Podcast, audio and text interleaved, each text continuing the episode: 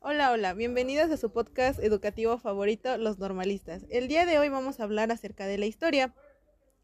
Y para eso me acompaña un grupo de estudiantes de la Escuela Normal Valle del Mezquital.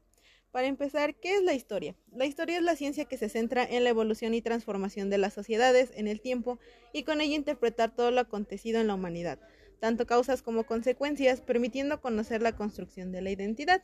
Ahora, Melanie, ¿me podrías comentar para qué nos sirve la historia? La historia nos sirve para que los chicos y chicas analicen cómo funciona la sociedad en, la, en donde viven. Es un mejor método para comprender todo lo que nos rodea y convertirnos en personas capaces de crear una identidad. Esto juzgando las decisiones del pasado a través del estudio de un pensamiento.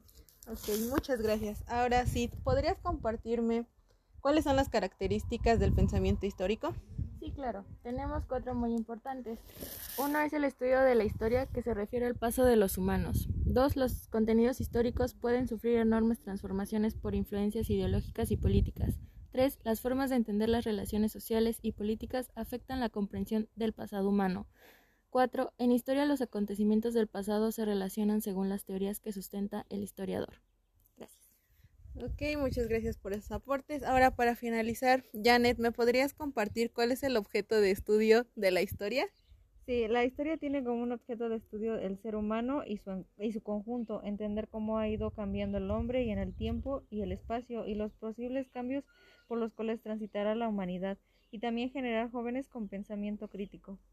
Ok, muchas gracias. Es todo por el capítulo de hoy. Hasta luego.